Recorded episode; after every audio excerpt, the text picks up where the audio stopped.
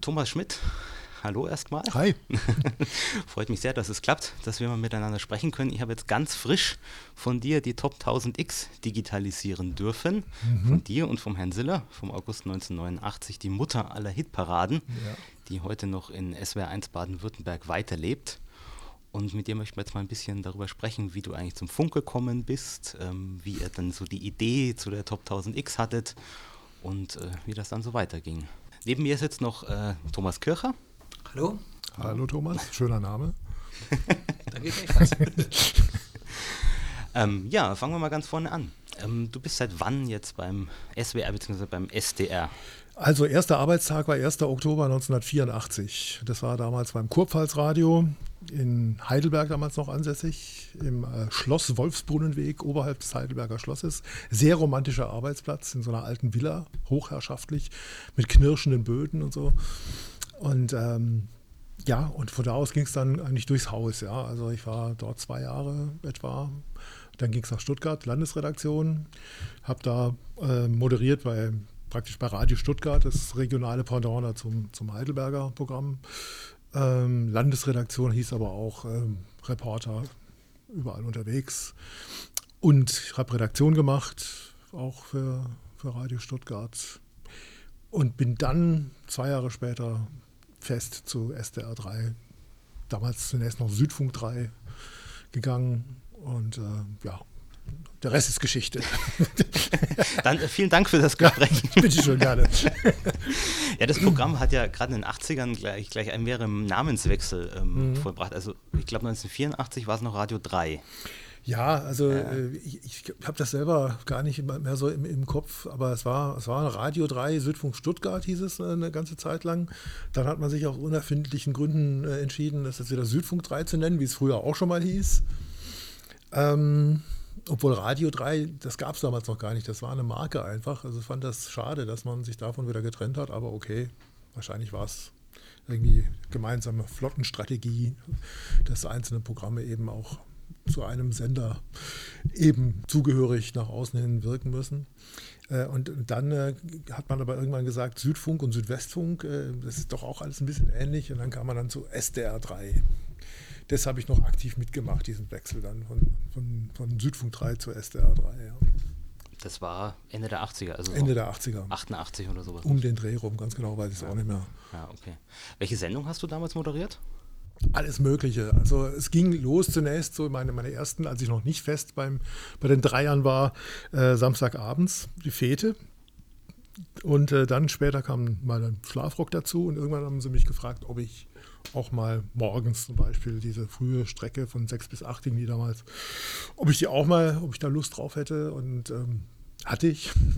Und ähm, daraufhin, kurze Zeit später, bin ich dann, dann fest ins, ins dritte Programm Südfunk 3 damals noch und habe ähm, ja alles Mögliche, was also Frühstrecke, Vormittag, nachmittags ein Treff, später dann kam auch dazu und äh, Schlafrock und dann auch die ARD Popnacht erst noch Nachtrock, später alte Popnacht.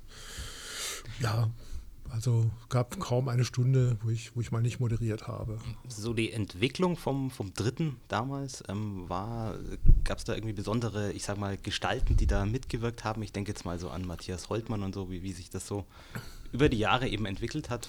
Ja, es gab äh, dann schon einen größeren Einschnitt einfach in, in, der, in der Geschichte, ähm, als man beschlossen hat, dass äh, SDR 3 im Grunde eine, ein, ein, ein, ja, ein gemeinsames Team wird mit Musikredaktion und Wortleuten. Ähm, das war davor getrennt. Da gab es eine Abteilung leichte Musik, die hat alle Programme bestückt. Und so hat man dann einfach das konzentriert auf ein Team, die dieses äh, Südfunk 3 oder SDR 3 dann machen. Und das ist dann vor allem die Entwicklung, wo es dann hingelaufen ist, ist dann vor allem äh, Matthias Holtmann und Hans-Peter Eichner geschuldet. Die beiden haben das Programm praktisch äh, geleitet dann als Matze als Musikchef und, und, und Hans-Peter Eichner als Wortchef. Und ähm, gemeinsam war dann so schon ein bisschen die Strategie, etwas weg vom, vom, vom äh, ja, von dieser Point-Zeit zu kommen, die ja dann doch sehr eher auf Gesellschaftskritik und Spartenprogramme und so, so gesetzt hat. Und wir wollten dann schon ein bisschen ein eher durchgängiges, äh, gut hörbares, aber doch mit Ecken und Kanten versehenes Popprogramm machen. Und das, äh, die, diese beiden haben das schon maßgeblich nach vorne getrieben. Ähm, Wobei, was Musik anbelangt, muss man natürlich auch Yogi Radfelder nennen, der da eine ganz wesentliche Rolle gespielt hat, wie sich das Musikformat von SDR 3 entwickelt hat. Du hast einige Namen genannt. Wer kam auf diese geniale Idee dieser Hitparade? Die Hitparade, die, äh, die, die, Idee, ich weiß nicht, wer überhaupt Hitparaden erfunden hat. Das war jetzt nicht, nicht unbedingt äh, unsere Idee, eine Hitparade zu, zu machen. Das, das gibt es ja schon lange. Unsere Idee war zum Jubiläum 1989, da war das Programm zehn Jahre ein Vollprogramm, der Südfunk 3 oder SDR 3 zu diesem Zeitpunkt. Ähm, da wollten wir was Spezielles machen, einfach, einen, einen größeren Event. Und da habe ich mich mit Stefan Siller mal zusammengehockt und wir haben beide so, so ein bisschen gehirnt, was könnte man da machen. Und ähm, beide sind wir unabhängig voneinander äh, mal im, im, im, Archiv gewesen und, und haben äh, gesehen, dass es äh, weil uns schwebte so ein Marathon einfach mal vor, ja, dass man einen Moderationsmarathon oder irgendwas macht. Und dann haben wir beide unabhängig voneinander entdeckt, es gab äh, eine Rekordhitparade von Rias 2 zum 750-jährigen Bestehen der Stadt Berlin. Die haben dann eine Top 750 gemacht und sind damit dann auch im Guinness-Buch gelandet. Und da hatten wir beide im Grunde die gleiche Idee, den Rekord, den kann man aber toppen. Also 750, das, das schaffen wir locker zu zweit. Und ähm, so ist das entstanden. Ja. Wir haben uns dann irgendwann mal beim Kasten Bier wieder getroffen und, und haben das dann ein bisschen weiter ausgefeilt und, und, so ist es dann ins Rollen gekommen. Das, das war die Grundlage dieser ganzen Geschichte. Um nochmal ganz zurückzukommen, also in der Radioszene oder, oder bei der Insider ist ja bekannt, dass du mit dem Radiovirus schon seit deiner Jugend infiziert bist. Wie kamst du zu dem Hobbyradio? Was waren damals deine favorisierten Stationen? Also es ist so, dass ich schon als Kind unheimlich gern Radio gehört habe. Ja? Also irgendwie schon manisch, verrückt. Praktisch die ganze Nacht hing ich am, am Radio und, und äh, ich war einfach fasziniert. Ich kannte das ganze Programmschema vom SDR 1 damals auswendig. Ja, beginnend um 4.56 Uhr mit Choral-Morgenspruch, 5 Uhr Nachrichten, 5.05 Uhr Marktbericht für die Landwirtschaft. So. Also das, das hatte ich alles wirklich im Hirn. Jede Stimme war mir vertraut. Also ich fand das faszinierend, wirklich schon als Kind. Und mein größter Wunsch ging in Erfüllung, als ich zehn wurde, da bin ich mir richtig tolles Kofferradio bekommen mit UKW. Früher war, war ich nur auf Mittelwelle unterwegs und mit diesem kleinen Transistorradio. Und dann konnte ich dann auch Club 19 auf Südfunk 2 hören, abends um 19 Uhr, eine halbe Stunde Popmusik im öffentlichen rechtlichen Radio, hey. Ja, und das war so, das waren so die Grundlagen eigentlich. Und später, als es dann auch Piratensender gab, das hat mich natürlich fasziniert, Radio Nordsee und, und Radio Veronika, äh, die ich dann, dann auch empfangen habe und als Schüler auch regelmäßig gehört habe und auch da viel zu wenig Schlaf bekommen habe, weil ja, das Ganze auf Mittelwelle ja eigentlich nur nachts einigermaßen hören. Tagsüber war ja, sind wir zu weit weg von der Nordsee. Ähm, da waren, da habe ich mir gedacht, ich möchte, da möchte ich irgendwann auch mal hin zum Radio. Ne? Das habe ich dann schon so als, als Kind oder als Jugendlicher äh, mir so erträumt, obwohl ich mir da noch gar nicht vorstellen konnte, dass ich selber mal am Mikrofon irgendwie zugange bin, sondern ich habe erst gedacht, ah, so als Techniker wäre schon cool dabei zu sein. Dann habe ich in der Schule aber relativ schnell gemerkt, auch im Rahmen des Physikunterrichts, dass, dass, dass, dass Technik irgendwie eine Welt ist, mit der ich jetzt nicht, doch nicht so viel am Hut habe. Äh, und hatte einen Deutschlehrer, der, der mein, mein Talent fürs Formulieren früh erkannt hat und, und mich da auch sehr gefördert hat. Und so bin ich dann ein bisschen auf die Schiene eigentlich mehr Richtung Journalismus dann geraten. Und ähm, habe dann gedacht, naja gut, da, das, da, da, kann man ja vielleicht auch mit zum Radio kommen. Und, und äh, hat alles sehr, ich verkürze das jetzt mal, hat alles sehr lange gedauert. Ich habe mich äh, wirklich oft irgendwie beworben und, und bemüht und es ist halt schwer reinzukommen, aber dann hat eines Tages äh, der Herr Ballhaus vom Studio Heidelberg äh, gesagt, scheißegal, ob du jetzt studiert hast oder nicht, äh, wir machen mal eine Probemoderation. Und das Wobei, da muss ich noch dazu sagen, er hat noch davor vorausgeschickt, äh, ich müsste mir jetzt nicht einbilden, dass er mich einstellt, er will aber nur mal gucken, wie ich mich so schlage im Studio. das war nicht gut, dass er das gesagt hat, weil da war jegliche Aufregung einfach von mir genommen. Ich dachte, okay, ich habe ja nichts zu verlieren und setze mich da rein. Und das lief dann so gut, dass er dann hinterher gesagt haben, also jetzt sind sie doch in Schwulitäten und äh, ja, also sie werden mich in jedem Fall als Reporter einstellen, sobald irgendwas frei wird, als Freier. Und das hat dann aber auch noch mal eine Weile gedauert. Aber so, so ist es dann letztlich, so hat es ge dann geklappt. Würdest du sagen, dass es früher einfacher war, über so einen Weg, also jetzt nicht studieren und in Volontariat mhm. und so weiter reinzukommen, als heute? Ja, also weil es früher einfach doch immer noch mal so ein Türchen gab. Es war zwar jetzt auch nicht gerade leicht, aber es gab doch immer noch früher Leute in verantwortlichen Positionen, die ähm, jetzt nicht nur geguckt haben, was für Eintrittskarten du mitbringst, sondern also in Form von irgendwelchen Abschlüssen, sondern auch einfach mal gesagt haben, okay, du hast vielleicht Talent, das probieren wir mal aus. Und äh, das war, das war in jedem Fall, da, da, gehöre ich ja auch dazu, zu diesen Nutznießern, dass ich auf diese Weise noch da doch noch reingekommen bin. Das wäre später wahrscheinlich schwieriger geworden, wenn, wenn, wenn vielleicht sogar unmöglich geworden für mich. Ähm, so, so zum Radio zu kommen. Das ist schade. Äh, und ich glaube, dass man sich damit auch ein bisschen Zukunftsperspektiven verbaut, wenn man, wenn man diesen Weg weitergeht, dass man nur darauf guckt, äh, was hast du für Abschlüsse, was hast du für ein abgeschlossenes Studium. Es, es läuft dann einfach auch ein bisschen darauf raus, dass Radio, öffentliches, rechtliches Radio zumindest sich äh, in erster Linie über Journalismus definiert. Und das ist zwar einerseits gut, andererseits aber, wenn man das nur auf das konzentriert, auch gefährlich weil äh, es gibt eben auch Entertaining, äh, was man bieten muss im Radio. Wir können nicht nur äh, Zeitfunk machen und, und äh, da sollte man auch rechtzeitig gucken, ob man Leute von der Straße holt, die, ähm, die da was drauf haben ja, und, und, und, und das Radio weiter lebendig halten. Und da wären wir jetzt schon wieder bei den Hitparaden. ähm, weil ich glaube, es war damals nicht so einfach, dann zu sagen, äh, liebe Redaktion oder Redaktionen, jetzt macht mal eine Woche Pause, geht's doch mal in Urlaub oder so. Ja. Äh, wie lief denn das damals? Ja, wir sind zu unserem Chef, zu, zu Hans-Peter Archner, haben gesagt, Hanse, wir haben da eine Idee. Und der hat dann sofort schon die Hände über den Kopf zusammengeschlagen. Und ähm, er war aber nicht so ganz abgeneigt. Er fand das, er fand das nicht schlecht. Also sonst, klar, er fand's, ich glaube, er fand es richtig gut. also, sonst hätte er sich da nicht so, so reingeworfen und hätte im Grunde war er erstmal ein bisschen der Depp, weil der, ist halt, der musste ja zu den Hierarchen und gesagt, wir wollen jetzt eine Woche Hitparade machen und so. Ähm, und es wurde ja auch immer größer, das Projekt, und immer umfangreicher. Was wir, man hat immer noch eine Idee, was wir noch machen können und, und, und wie wir es gestalten.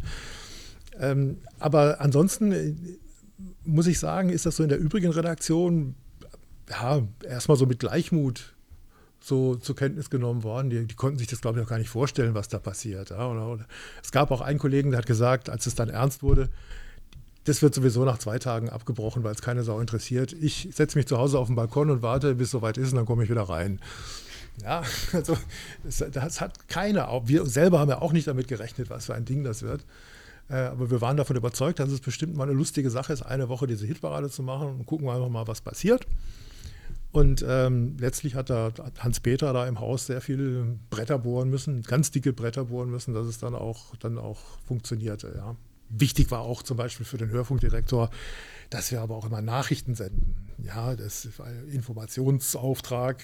Also da, auf sowas wird dann eben, da haben wir den Journalismus wieder, wird dann natürlich auch geguckt, dass äh, das nicht nur einfach Dödelradio auf einmal ist. Und äh, das haben wir dann auch versichert, dass das natürlich, äh, dass immer stündlich das Nachrichten kommen. Was, der Hörfunkdirektor hat dann auch in, im Vorwort zu unserem Top 1000 X-Buch geschrieben, dass er das ganz besonders toll fand, dass auch immer stündlich die Nachrichtengebung gewährleistet war. Was er nicht wusste, ist, dass wir manchmal die Nachrichten eben haben ausfallen lassen nachts, weil, weil wir einfach dermaßen in Zeitverzug wieder gekommen sind. Und äh, dann kam dann der Nachrichtenchef zu ins Studio, Jungs, wie sieht's aus? Ah, wir brauchen Zeit, okay, lassen wir, lassen wir die Nachrichten weg. Ähm, heute darf man das ja sagen, aber das war so damals auch so eine hemdsärmelige Art und Weise, das, das Ganze dann doch über die Bühne zu kriegen. Das klärt auch schon eine Frage, die ich mir gestellt habe beim Hören der Hitparade. Warum kamen jetzt um 3 Uhr keine Nachrichten, aber um 4 Uhr schon? Dann doch wieder, ja. Also, äh, das, das, lag an einer gewissen Überlänge oder an einem zeitlichen Rückstand, in dem wir uns befunden haben. Und äh, der Einschätzung, die Weltlage ist jetzt nicht so dramatisch, äh, dass man jetzt unbedingt Nachrichten machen muss. Also wenn jetzt irgendwas Schlimmes passiert wäre, klar, dann wäre natürlich wäre das keine Frage gewesen. Aber so konnte man das ein bisschen locker handhaben. Ist es dann damals eigentlich wirklich zum Eintrag im Guinness-Buch der Rekorde gekommen? Nein, ist es nicht. Und zwar aus dem Grund, die haben das bei, bei, bei Guinness nicht anerkannt als eine durchgehende Sendung, weil sie unterbrochen war von Werbung und Nachrichten. Rias 2 hatte wohl offenbar gar keine Nachrichten, die konnten das. Ähm, und deswegen lief es als, äh, da als durchgehende Sendung und bei uns war es immer unterbrochen. Also kein Marathon im, im, im engeren Sinne. Obwohl, was der Unterschied jetzt ist, äh, wenn, wenn du ein 20-Minuten-Stück äh, von der, einer ganzen LP-Seite spielst, so Inagata da wieder oder sowas, oder du hast fünf Minuten Werbung, fünf Minuten Nachrichten, egal, aber sie haben es nicht äh, aufgenommen, was mir aber im Nachhinein auch wirklich Schnauze und Piepe ist.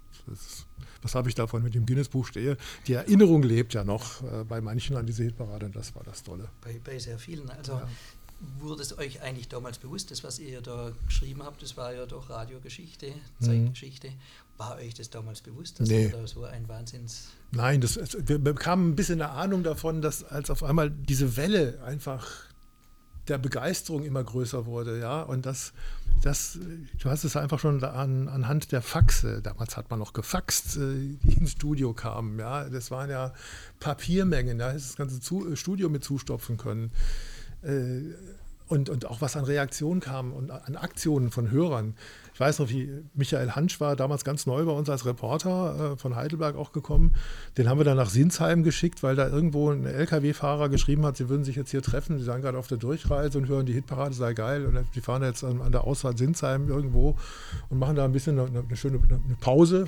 Und es entwickelte sich zu einer, zu einer Mega-Party. Da sind alle möglichen dahin gefahren. Und sobald ein Reporter irgendwo war und sich gemeldet hat, dann gab es da sofort Verkehrschaos an Autobahnraststätten und, und, was weiß ich. Also das, diese, anhand dieser Reaktionen äh, haben wir gedacht, hey, da ist doch richtig was los da draußen.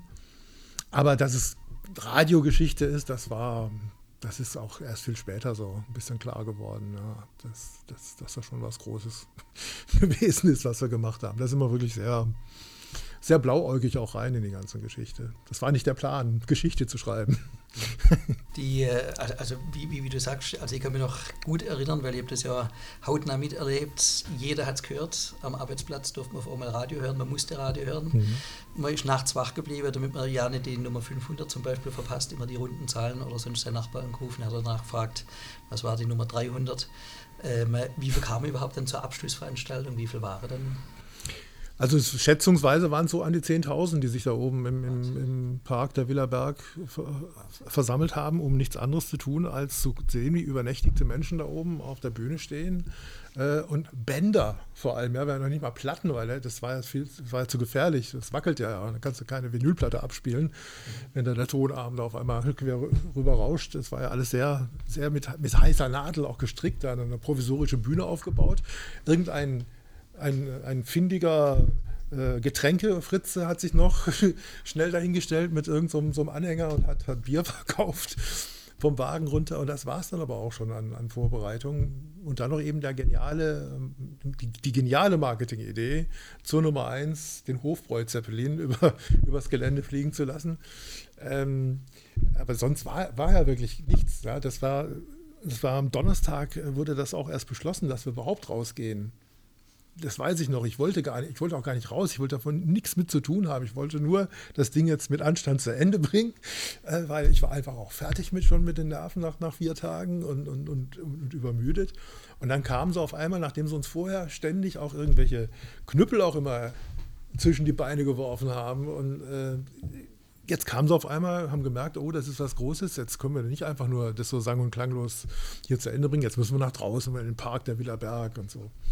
Das haben Stefan und ich eigentlich zunächst abgelehnt und uns dann überreden lassen, also gut, okay, wir machen es dann halt doch. Und es war auch gut so, dass, dass, dass wir dann mit raus sind. Wie, wie viele Tage oder Wochen hattet ihr danach Urlaub? Gar nicht so wahnsinnig lang. Ähm, ich weiß noch, dass wir samstags irgendwie, bin ich irgendwann in einen komatösen Schlaf dann gefallen im, im Laufe des, des Abends. Ich war, ich war, war noch essen und habe hab mir auch ordentlich die Kanne gegeben im Abend. Und dann ähm, Sonntagmittags habe ich mich aber schon wieder mit Herrn Siller getroffen, auch schon wieder bei irgendeinem Fest in der Stadt, weil wir nämlich abends wieder einen Auftritt bei Sport im Dritten hatten. als, als frisch gebackene Weltrekordler kam damals Michael Schlicksup als Moderator auf die Idee, oh, dann, dann, laden wir uns doch jetzt mal in die Sportsendung die zwei Marathonhelden der Hitparade rein. Das hat ihm tierisch Ärger eingebracht in der Sportredaktion. Die fanden das überhaupt nicht lustig. Das hat ja nichts mit Sport zu tun. Aber wir waren da Studiogäste und, und ähm, das, an dem Abend und dann ging es eigentlich auch relativ nahtlos weiter, weil es gab dann einfach auch, wir mussten Interviews geben, wir mussten viel auf, aufarbeiten, auch Post beantworten, weil man längst nicht natürlich alles beantwortet, was so kam. Und dann ging es auch relativ zügig nach Berlin zur, zur internationalen Funkausstellung, weil wir von dort äh, auch eine Leute-Sendung gemacht haben. Und da sind wir da auch da im, im Tross da hoch, hochgeflogen. Also Urlaub hatte ich erst irgendwann im September dann. Aber dann drei Wochen. Hey. ja. Apropos Berlin, ein Jahr später ging es ja weiter. Ja. Wie kam es denn dazu? Äh, kam die Idee von euch? Wie hat mhm. Berlin mitgespielt? Und ähm, da war es ja etwas entspannter, oder? Das war etwas entspannter, da waren schon erfahrene Hitparadenmacher. Nein, ähm, der Mauerfall, der kam ja für uns alle ähm, auch sehr, sehr überraschend, das ist ja klar. Das war, dass auf einmal da die, diese Zeit rum ist dass, und dass wieder da zwei, die beiden deutschen Staaten da möglicherweise zusammenwachsen, dann auch in so einem Affentempo. Aber es, erstmal ist die Mauer gefallen und wir waren zu dem Zeitpunkt durchaus schon in Überlegungen, äh, was machen wir eigentlich jetzt nächstes Jahr. Äh, uns war klar, dass wir die Top 1000X eigentlich nicht toppen können und auch gar nicht toppen wollen. Aber irgendwie warten die Leute schon wieder auf irgendwie so eine große Party. Und dann kam glücklicherweise eben Herr Schabowski, der sagte, nach, nach meiner Kenntnis ist das, gilt das ab sofort, dürfen die Leute ausreisen. Und, ähm, äh, und ja, die Mauer fiel. Und wir haben dann auch sehr schnell ähm, auf, das, auf dieses historische Ereignis reagiert und versucht, mit, mit Radio DDR Kontakt aufzunehmen, um gemeinsam mit Radio DDR äh, zu senden, einen Vormittag lang oder wie auch immer. Das hat dann auch geklappt, relativ zügig. Nach dem, nach dem Mauerfall, also Ende November waren wir da oben äh, und haben SDR 3 und Radio DDR 1, eine tolle Kombi, äh, haben von 4 Uhr morgens bis 12 Uhr mittags weitestgehend gemeinsames Programm gemacht. Und ähm, da, da wir nun schon mal da waren, in, in Berlin-Ost, äh, hatte ich auch mit Silla schon so gedacht, hey, wie wäre es, wenn wir, mit, wenn wir die einfach fragen, ob wir zusammen eine Hitparade machen, so Deutsch-Deutsch. Und zwar jetzt nicht mit DDR, Radio DDR, sondern mit DT64. Und wir haben dann dort, als wir vor Ort waren, auch direkt Kontakt mit denen aufgenommen, haben mit denen gesprochen. Die waren dann eigentlich auch, auch durchaus offen dafür, wobei sie nicht sagen konnten, ob sie da jetzt gleich, äh, ob sie das entscheiden können, weil es ist so viel im Umbruch auch bei ihnen gewesen. Und äh, eine Woche nachdem wir mit dem damaligen Intendanten, die hatten ja eigentlich einen Intendanten, DT64, äh, gesprochen hatten, war der auch schon nicht mehr am Amt. Also da war, da war einfach eine Menge, eine Menge äh, organisatorisch natürlich auch zu, zu klären. Ähm, und es war auch, auch ein großes Problem, ähm, wenn, von wo wird gesendet. Äh, haben die auch äh, an beiden Standorten alle Musik, die man dafür braucht und, und, und solche Geschichten. Aber das sind Sachen gewesen, die natürlich erst viel später äh, zu klären waren. Aber so vom Grundsatz her waren wir relativ schnell handelseinig, dass wir das machen. Das Organisatorische haben wir dann auch hingekriegt, ja. War aber natürlich eine ganz andere Sache und so war es ja auch geplant als die Top 1000X. Also ich kann noch zur, zur Top 2000D sagen, einfach mal so als, äh, als, als Resümee, dass mir damals da schon auch bewusst wurde, ich war ja in, in Berlin-Ost, dass das äh, eine schwierige Nummer sein dürfte, das Zusammenwachsen zweier deutscher Staaten und, zweier Kulturen, die es ja nun de facto gab. Äh, dass man zwar eine Sprache spricht, aber deswegen nicht unbedingt das Gleiche meint. Und, und ähm, aber es war einfach spannend und lehrreich in jedem Fall. Auch so wie, der, wie, die, wie die Musikgeschmäcker da aufeinander getroffen sind und wie am Schluss alle im Grunde enttäuscht waren über die Nummer 1, Nothing Compared to You, was eine schöne Nummer ist. Aber sie war einfach durch in dem Moment. Es war ein großer Hit in dem Jahr, aber war zu dem Zeitpunkt, als die Hitparade gesendet wurde, durch. Und sie wurde nur deswegen Nummer 1, weil die in, in der DDR halt mehr die aktuellen Nummern gewählt haben, die ihnen gefallen haben. Hier traditionell die Klassiker, aber auch noch genug für, für Sinead O'Connor. Und beides zusammengenommen hat dann einfach den Vorsprung gebracht, um Nummer 1 zu werden. Das war natürlich schade, aber man muss es so stehen lassen, als, auch als Zeugnis der Zeitgeschichte. Ihr habt ja damals immer einer von DT64 und einer von SDR3 zusammen moderiert. Ja. Du warst ja damals in Berlin, ja. zusammen mit Marion Brasch. Ja wie war da so das Feeling in diesem Funkhaus? Also ich bin auch vor zweieinhalb, drei Jahren in dem ehemaligen Sendekomplex von DT64 gestanden. Da haben sie alles rausgerissen.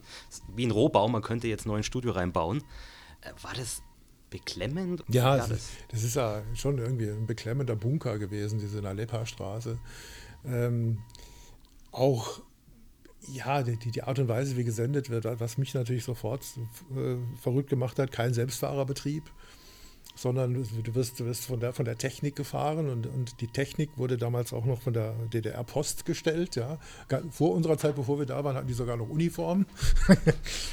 ähm, und das war auch, ähm, da musste man also auch sich immer gut mit denen verstehen, ja, und, und, und wie, wie, man das jetzt alles so haben will, weil da war sofort natürlich auch, ah, jetzt kommen die Wessis und meinen hier, sie, sie können uns zeigen, wie Radio geht. Das, das, das, das ist schon auch so unterschwellig immer mit dabei gewesen. Nicht bei uns im Moderatorenteam, das lief eigentlich ziemlich gut. Ich habe mich mit der Marion auch, auch super verstanden. Ähm, aber aber die, die Art und Weise, was so drumherum einfach passiert und, und, und äh, wie, wie gesendet wird, ganz klassisches Beispiel zum Beispiel auch, äh, es gab mal irgendeine Nummer, als wir gerade dran waren, aus, aus, aus Berlin zu senden, die aber nicht vorrätig war. Obwohl sie vorher gesagt haben, ja, wir haben auch so ziemlich alles, aber dem war halt nicht so. Und äh, dann gab es halt nichts. Und für den, für den Fall galt ja dann die Verabredung, was beim einen Standort nicht vorhanden ist, wird vom anderen halt zugespielt. War ja kein Problem, war ja Hin- und Rückleitung da. Und da hat man sich dann einfach auf diesem kurzen Dienstweg dann immer dann verabredet, jetzt spielt ihr halt die nächste Nummer in Stuttgart ab oder umgekehrt. Und das haben wir aber auch offensiv öfters mal gesagt. Ja, das, also jetzt die Nummer haben wir es leider hier nicht in Berlin, wird jetzt aus Stuttgart zugefahren. Und das hat sofort zu Ärger geführt mit, mit der Musikchefin damals, die dann gesagt hat, das, das wirkt aber jetzt total scheiße für uns, das, das, das werden wir wieder so hingestellt, als ob wir nichts haben. Ja, obwohl es gar nicht böse gemeint gewesen ist, ja, wenn man sowas sagt. Einfach um das transparent zu machen, was für ein Projekt das ist, wie wir hier senden, ist da, ist da nichts Böses dabei. Nein, das war sofort natürlich so eine, auch so, da fühlten sie sich auf den Schlips getreten, dass sowas dann öffentlich gemacht wird. Das hat und es war letztlich auch drumherum passierte gar nichts. In, in, Berlin war das scheißegal, dass die Hitparade lief. Das hat auch keiner gehört. In, in Berlin hat keiner DT64 gehört. Die, hören, die haben alle Westradio gehört, also Rias und was weiß ich oder SFB. Und das hat natürlich dann, äh, da hast du dich schon gefühlt wie so ein Außenposten der Menschheit. Weil du bist, das war ja das, das Tolle bei der Top 1000X, dass da die Atmosphäre, die direkte Reaktion, die Leute, die ins Studio kamen und so, dass das vorhanden war. Das war da eben nicht so. Gab es auch mal ab und zu Besuch im Studio von Hörern, aber längst nicht so, wie das in Stuttgart abging. Ich war dann schon ein bisschen neidisch auf, auf alle die, die in Stuttgart dann äh, von hier aus gesendet haben. Gleich noch eine technische Frage zurück zur Top 1000X, weil ich mir das noch, noch notiert hatte. Ähm, ihr habt damals äh, einen Studiowechsel gemacht und ich glaube um 18 Uhr war das mhm. immer. Warum? Weil wir damals noch keinen äh, durchgängigen Selbstfahrerbetrieb hatten. Äh, da wurde die Abendstrecke wurde zum Teil noch aus dieser Regie 11 gefahren. Und äh, Selbstfahrerbetrieb gab es nur in bestimmten Sendungen. Ist, ganz am Anfang gab es Selbstfahrerbetrieb eigentlich nur im Schlafrock und im Treff.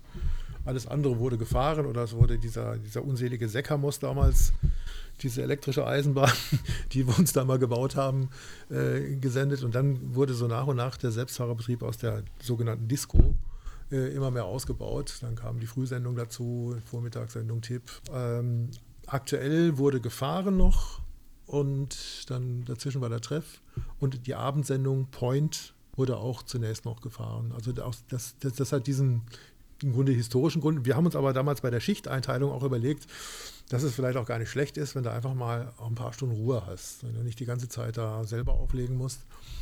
Und haben dann ganz bewusst so gesagt, okay, von 6 bis 10 wird, wird aus der Regie 11 gesendet, dann kann man auch mal durchlüften im anderen Studio.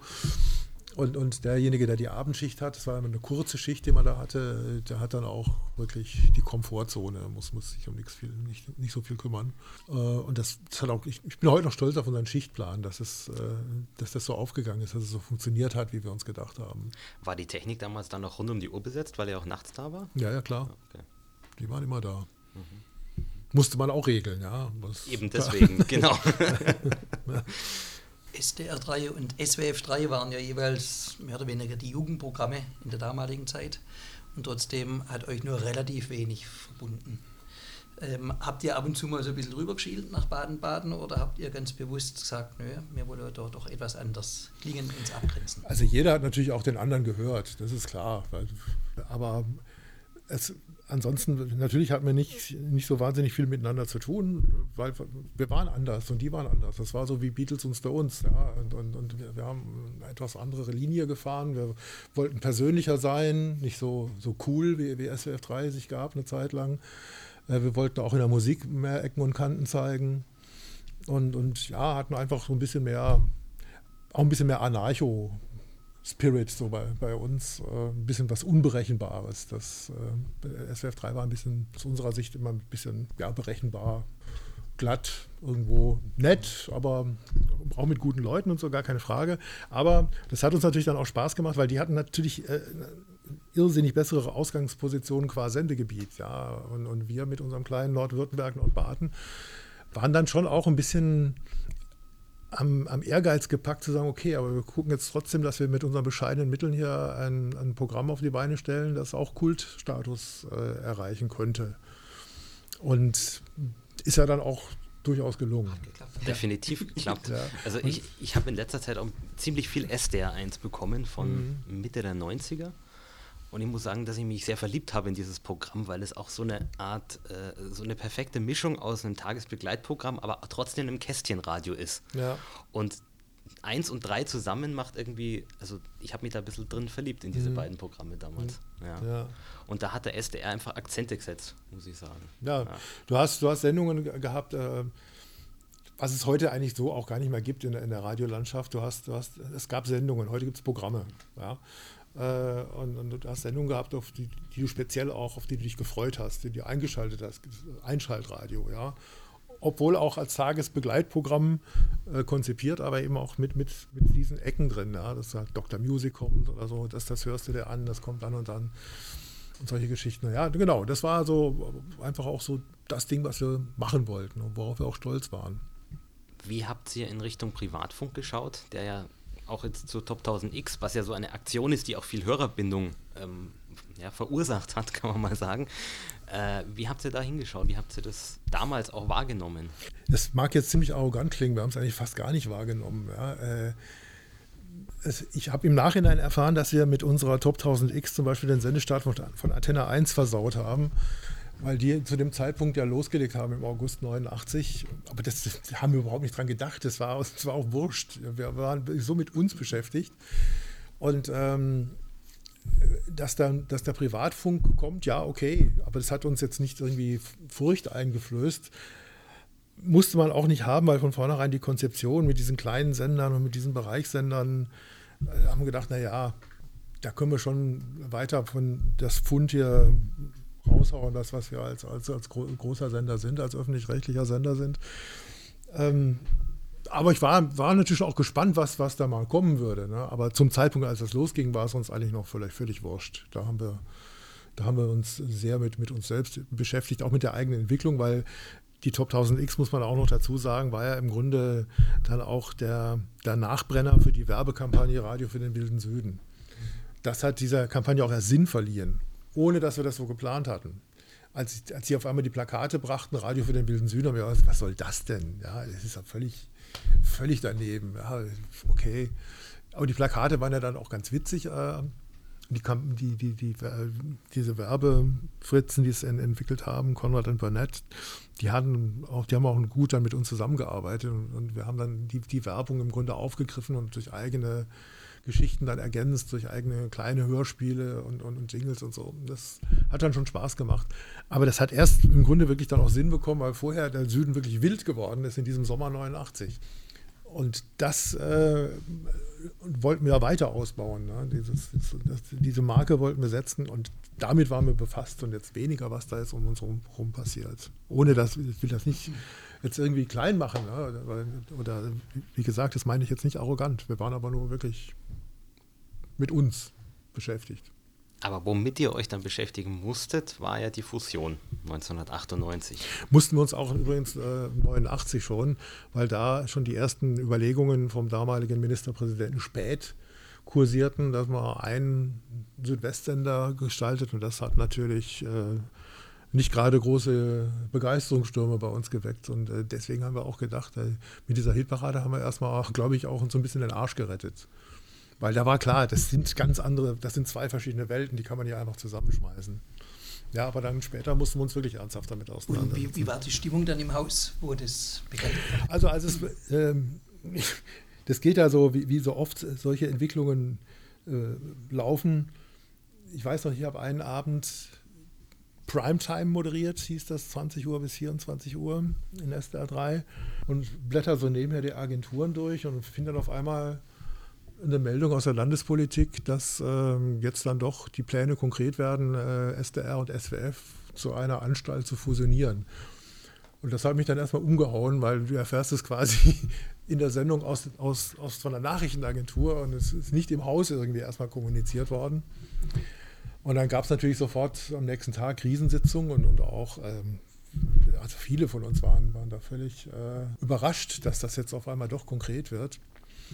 Und äh, dann gab es aber erstmal Beschwichtigungen und ja, also Leute, das sind jetzt erstmal Denkmodelle und das, das dauert auch noch und ja, und, und wenn, also es wird nicht so sein, dass man einfach alles in einen Topf schmeißt, da wird schon geguckt, dass jeder so seine, seine, seine Existenz weiter irgendwo hat. Und dann wird es aber, da kam dann doch irgendwann der Punkt, ja, ähm, also es soll ein, praktisch ein, ein Zwei-Länder-Sender geben, und wie der dann aussieht, das, das muss man dann schauen. Da wird man dann Arbeitsgruppen aus beiden, äh, beiden Sendern dann gründen und da wurde es konkret, ja. Äh, also wir waren nicht begeistert, natürlich nach wie vor nicht.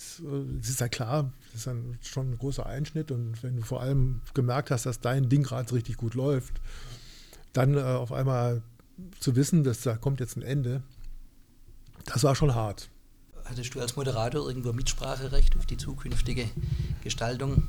Ja, ja es war dann natürlich schon, nachdem, nachdem der erste Schock rum war, hat man sich dann halt mal getroffen, dann gab es Schülerausflüge, Flüge, äh, Schüleraustausch. dann kamen Kollegen von SWF 3 zu uns und äh, wir haben dann bei, bei SWF 3 mal ein bisschen reingeguckt, ein paar Tage äh, immer abwechselnd und hat man ein bisschen sich beschnuppert und dann festgestellt, ach, die anderen sind jetzt doch nicht so schlimm, wie man immer dachte und, und so.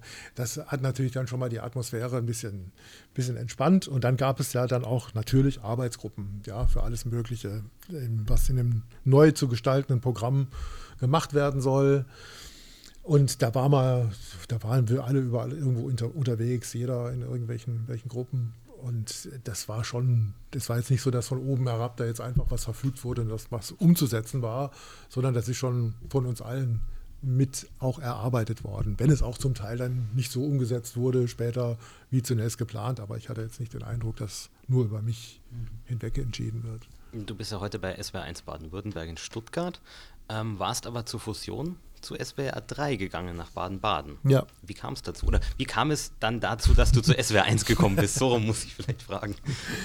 Äh, ja, also mein Plan, man soll eigentlich nie zu langfristige Pläne machen, aber damals war, hatte ich doch noch sowas wie einen langfristigen Plan. Ich habe gedacht, ja, also diese, das, das Pop-Format, das gefällt mir natürlich nach wie vor und ich möchte schon jetzt auch gucken, so, dass, äh, wenn jetzt aus SDR 3 und SWF 3 SWR 3 wird, dass das irgendwie ein, auch ein Programm ist, wo ich auch mitleben kann und wo ich denke, das ist okay, ich möchte mit dabei sein, wie das äh, so äh, an, an den Start geht. Und habe mir so gedacht, das mache ich vielleicht so vier, fünf Jahre. Und dann würde ich dann wohl äh, ins erste Programm gehen, einfach schon aus dem Grund, weil sehr viele aus der SDR 3-Redaktion schon damals von Anfang an dann bei SWR 1 waren. Und weil ich ein Mensch bin, der es auch ein bisschen muckelig braucht und, und äh, ja, sowas wie, wie Family-Gefühl, äh, war mir schon klar, dass das jetzt nichts für die Ewigkeit ist, in Baden-Baden zu hocken oder eben auch in Stuttgart abwechselnd zu pendeln, sondern wollte natürlich schon mit den alten Kumpels wieder irgendwie zusammen sein später. Das ging dann aber dann doch viel schneller als gedacht, weil Yogi Radfelder eines Tages auf mich zukam und gemeint hat, also pass auf, es ist folgende Situation, du könntest jetzt kommen, weil da bewegt sich gerade personell was bei uns. Und wenn du jetzt kommst, dann kannst du auch noch ziemlich viel mitgestalten bei SWR 1. Wenn du erst in vier oder fünf Jahren kommst, dann musst du alles so nehmen, wie es ist. Und das war überzeugend. Und dann habe ich mich sehr schnell entschieden, okay, dann gehe ich sofort zur SWR 1 und bin dann nach einem Jahr, 99 dann wieder in den Schoß der Familie zurückgekehrt. Mit Matthias Holtmann zusammen oder war das erst später? Der kam später. Der Matthias war ja zu dem Zeitpunkt noch Der, bei dem war das sowieso ein bisschen anders, weil festangestellt, da kannst du nicht einfach äh, deine Stelle wechseln. Ja? Und da, der war zu dem Zeitpunkt noch Musikchef in Baden-Baden bei SWR 3 und das hat noch ein bisschen gedauert, bis, der, bis man da eine Lösung gefunden hat, dass er hier zu uns kommt. Patrick Nehlmeier genauso, den kann man auch nach mir zur SWR 1. Der hat sich da auch noch ein, zwei Jahre getummelt. Oltmann hat SWR 1 verlassen, der Sieler ist weg. Irgendwann kommt aber wahrscheinlich leider der Tag, wo du hier. Mein, meine, meine Regelrente beginnt, glaube ich, im April 2023, habe ich neulich von Bescheid bekommen. Das ist noch eine Weile, ja, aber, aber, geht schnell. Aber irgendwann. siehst du so mit dem Ende und Ausscheiden der beliebten und bekannten Moderatoren also ein bisschen, dass das Programm vielleicht eher nachlässt? Also das wäre eine gewaltige Selbstüberschätzung, wenn ich das so sehen würde. Ähm, um Gottes Willen, nein, natürlich nicht. Das, das, Leben und auch das Radio geht weiter. Äh, es kommen junge Leute nach, es kommen andere Leute nach, die sind anders, machen das Radio dann auch anders.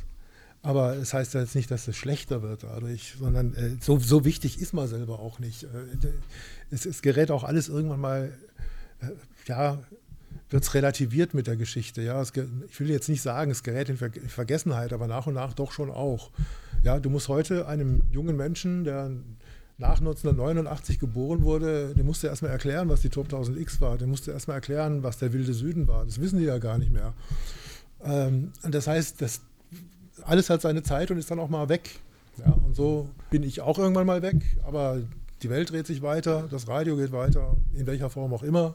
Also da da mache ich mir auch keine Sorgen. Das ist, das ist einfach so. Wir hatten vorher das Thema Privatfunk. Ähm, der Waldemar Müller zum Beispiel, Günter Freund, diverse andere ähm, SDR-Moderatoren sind ja dann zum Privatfunk gewechselt. Mhm. Hattest du selbst mal die Überlegung oder Angebote? Es gab Angebote, aber es war nie eine ernsthafte Überlegung für mich.